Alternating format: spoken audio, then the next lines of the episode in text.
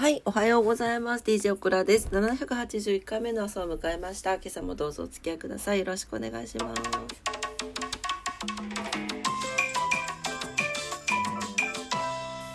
はい、やっぱりお酒が弱い体になってしまったなというふうに思っております。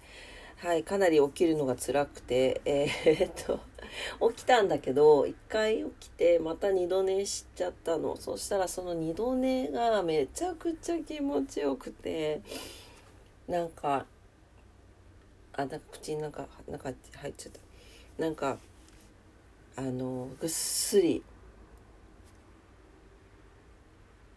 あ、ちょっと猫毛が、あ、猫毛が口に入って、あすみません。猫毛が口に入りました。はい取りました。えっとぐっすり寝てしまっていて起きたら今10時45分でした。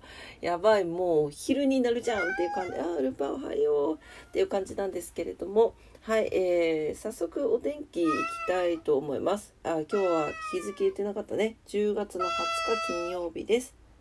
なにうん後で遊ぼう。ね。後で遊びましょう。ね。はい。なに？え、くじゅくじゅくじゅくじゅくじゅくじゅくじゅくじゅくじゅくじゅくじゅく。くじゅくじゅく。くじゅくじゅくじゅくじゅく。今ここに横にあったブラシで遊んでるんですけど黙りました。はい。はい、えー、今日の福岡市の天気です。えー、雨のち晴れで最高気温20度、最低気温18度になってます。昨日よりマイナス6度下がっていて、明日は19度まで下がる予定です。はい、で明日は最低気温が13度まで下がりますので、皆さん寒くなりますね。暖かくしてお過ごしください。強風注意報が出ております。はい、糸島です。なんか iPad の反応が鈍くなってきた。はい、糸島、えー、雨のち晴れで最高気温20度、最低気温17度ということで、昨日よりマイナス5度下がってます。強風注意報が出ております。いやさー、ねえ、すごいね、なんか。寒、寒すぎん急に。いや、朝起きて、私、あの、なんか多分酔っ払ってたので、暑いのか寒いのか分かんない状態で一晩過ごしたわけですよ。で、朝起きた時になんか改めて起きた時にあ寒って思って。寒って思って。でまたそこで二度寝の時にあのお布団かぶって寝たらまあこれが至極の幸せでした。はいもうめちゃくちゃ幸せ。寒い時のこたつとかさ寒い時のお布団の中って幸せよね。はい。しかも二度寝の時にロコちゃんが添い寝してくれたのでこれまた幸せでした。はい、えーと、東京ですね。東京は、えー、晴れですね。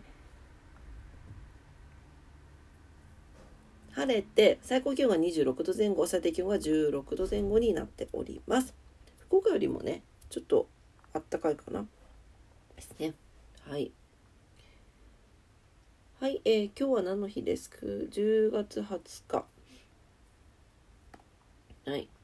えー、今日は何の日、えー、新聞広告の日、リサイクルの日、えー、世界骨粗鬆、骨粗鬆症症で、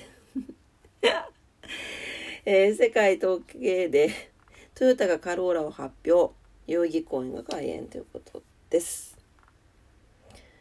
はい、えー、っと、そうね。骨粗鬆症で、えー、IOF 国国際骨粗鬆症財団が国際デーの一つとして記念日に制定しているそうです。えー、予防改善、認知などを目的としたキャンペーン活動が行われている。これさ、骨、骨大事ですよね。自分の骨密度とか測ったことないけど、どんなんなんだろう。ね、骨の量が減って骨密度が薄くなることで骨自体の強度が弱くなって骨折しやすくなる病気のことを骨粗鬆症というそうです。はい、で加齢とともに骨密度は減少傾向にあるものの健康的な食事や運動習慣で骨粗鬆症は改善できるとされているそうなんですね。これ何をとったらだからさあの筋肉つけるのもすごい大事だけどそもそも筋肉がつく支柱になる骨が弱いと元も子もないもんね。ねおくしゃみしてる。大丈夫かな？はいというわけでした。それぐらいかしらね。あとはうん。はい。じゃあえっ、ー、と人物いきますね。えっ、と世界の教養365人物編。今日は5日目ですね。はい。ホメロス。えー、文筆家であり芸術家であるホメロスですね、えー、古代ギリシアの研究者らによるとホメロスは紀元前800年前後の人物で西洋文学文学上最も影響力のある作品である長編の女児詩。イリアスとオデュッセイアの作者である。この2作品はトロイ戦争におけるスパルタとその同盟軍の勝利を題材としている。トロイ戦争は古代ギリシア史において大きな転機となった出来事だということです。はい、しかしホメロスという名の詩人が実在したかどうかについては現代の学者の多くが懐疑的だそうです。イリアスとオデュセイアは何世紀にもわたる交渉によって、え、成立したものであってホメロスは実在したものを伝承されてきた、えー、2作品を現在の形に編成した人物だという説もあるそうです。いずれにせよ盲目であるという詩人ホメロスの伝説が事実なのかどうかは永遠に証明することができないかもしれない。ただし、エリアスとオデュセイアが大きな影響を及ぼしたことは間違いないそうです。この2作品は西洋文学史上初の作品であるとされ、ウェルギルス、J ウェルギルスとは紀元前70年から紀元前19年、ジェイムズ・ジョイス、1880年から1940年、ラルフ・エリソン、など、時代を超えて3000年にもわたり多くの作者や詩人芸術家に影響を与えたということですね。ギリシャ神話によるとトロイ戦争はトロイの王子パリスがスパルタのベネラオス王の妻ヘレネをさらったことから始まった。激怒したベネラオス王は妻を、奪還するために、大軍を編成しトロイを攻撃した。この軍には戦士アレキウスとイタケの王オデュッセウスがいた。メネラオス王が送った遠征軍は10年にわたってトロイを攻撃し、10年最終的にトロイを陥落させた。オデュッセアよりも先に書かれたとされるイリアスにはトロイ戦争の最終年と、えー、アレキウスの様子が描かれている。オデュッセイアはイリアスの編続編でオデュッセウスが忠実な妻ペンネロペイアの待つイタケへ戻る長く危険な旅を描いたものだ。